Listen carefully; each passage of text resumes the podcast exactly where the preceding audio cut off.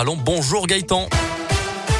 Bonjour Mika, bonjour à tous. Et elle a eu une retour sur cette nuit de galère sur la 89. L'autoroute a été coupée à deux reprises hier entre le Puy-de-Dôme et la Loire. Des centaines d'automobilistes se sont retrouvés coincés par la neige, Greg Delsol. Oui, il aura fallu attendre 6 heures ce matin pour que l'autoroute rouvre enfin à la circulation entre la barrière de péage des Martres d'Artière près de Clermont-Ferrand et la bifurcation A89 à 72 qui se trouve dans la Loire. Le trafic avait d'abord été interrompu hier à la mi-journée puis à nouveau en fin d'après-midi et ce pour toute la nuit. Certains véhicules non équipés ainsi qu'un poids lourd accidenté empêchaient à ce moment-là le passage des chasse-neige, ce qui a évidemment aggravé la situation.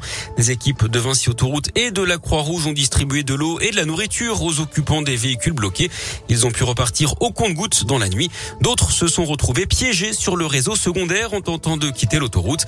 Ils ont pu également être pris en charge. Merci Greg. J'ajoute qu'environ 150 personnes ont dû être hébergées au total sur la commune des Salles, une quinzaine d'autres à Noir-Étable selon les pompiers. Soyez très prudents par ailleurs sur le réseau secondaire. De grosses difficultés de circulation par endroits à cause là encore de la neige et du verglas. C'est compliqué de circuler dans le Pilat, sur les autres massifs de la Loire également. Dans le forêt notamment, le col du Béal est fermé ce matin à la circulation. Les équipements spéciaux sont obligatoires pour accéder au col de la Loge de Baracuchet et des limites. Et des difficultés aussi en Haute-Loire, chaussée très glissante en altitude. Soyez prudents et patients. Bonne route à tous. Dans l'actu également, un nouveau visage pour le campus Tréfilerie. Vous l'avez sans doute remarqué, d'importants travaux sont en cours à l'université Jean Monnet à saint Ils vont durer encore deux ans jusqu'à l'automne 2023. En tout, près de 37 millions d'euros ont été mis sur la table par, différents partenaires pour entièrement repenser la fac. Les précisions d'Anthony Perel. Certains bâtiments vétustes ont d'ores et déjà été détruits. 20 000 mètres carrés vont aussi être réhabilités. Florent Pigeon, le président de l'université Jean Monnet. Nous allons reprendre l'ensemble de ce parc euh, immobilier pour euh, en faire un campus du 21e siècle. Nous aurons une librairie, nous aurons une scène rock hein, dans les locaux du Crous et nous allons travailler euh, la notion d'un grand parc urbain paysager puisque nous allons planter 15 000 mètres carrés environ de prairies de manière à être attractif aussi pour des étudiants qui viennent d'ailleurs dans le monde, ailleurs en France, ailleurs euh, dans la région. Le tout en centre-ville et non en périphérie. Gaël Perdriot, le maire de Saint-Etienne. Ce que je souhaite, c'est pouvoir offrir à l'ensemble de nos jeunes des possibilités de poursuivre leurs études dans la filière qu'ils choisissent, dans de bonnes conditions. Si possible, à Saint-Etienne, c'est un projet très ambitieux qui euh, correspond aussi aux objectifs que nous portons de doubler le nombre d'étudiants. Tout ça va dans le bon sens. Avec un chiffre de 40 000 étudiants espérés d'ici quelques années. Actuellement, ils sont environ 20 000 sur Saint-Etienne, dont 8 000 rien que sur le seul site de Tréfilerie. Dans l'actu également, le variant Omicron du Covid se rapproche. 8 cas possibles auraient déjà été identifiés en France. Des personnes arrivant d'Afrique du Sud testées positives. Les autorités sanitaires évoquent des symptômes inhabituels mais légers.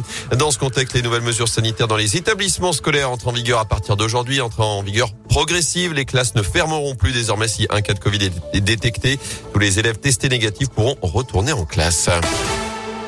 En foot, les regrets des Verts, la SS battu 3 buts 1 par le PSG hier après-midi dans le Chaudron. Les Verts qui avaient pourtant ouvert le score par Denis Bouanga en milieu de première période, mais l'expulsion de Timothée Kolodziejczak a tout fait basculer en fin de première mi-temps. Paris a égalisé avant de faire la différence dans les dix dernières minutes. Les Verts se retrouvent derniers de Ligue 1 ce matin avant un déplacement très important à Brest. Ce sera mercredi soir.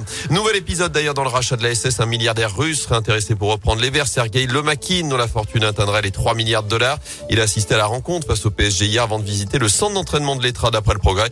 Il ne s'agirait pour le moment que d'une première prise de contact. Et puis deux rendez-vous à suivre aujourd'hui. D'abord le tirage au sort des 32e de finale de la Coupe de France avec l'entrée en liste des clubs de Ligue 1 dans la SS. Et notamment, on suivra aussi l'adversaire d'Andrézieux, tombeur de Grenoble ce week-end 3 buts à 0.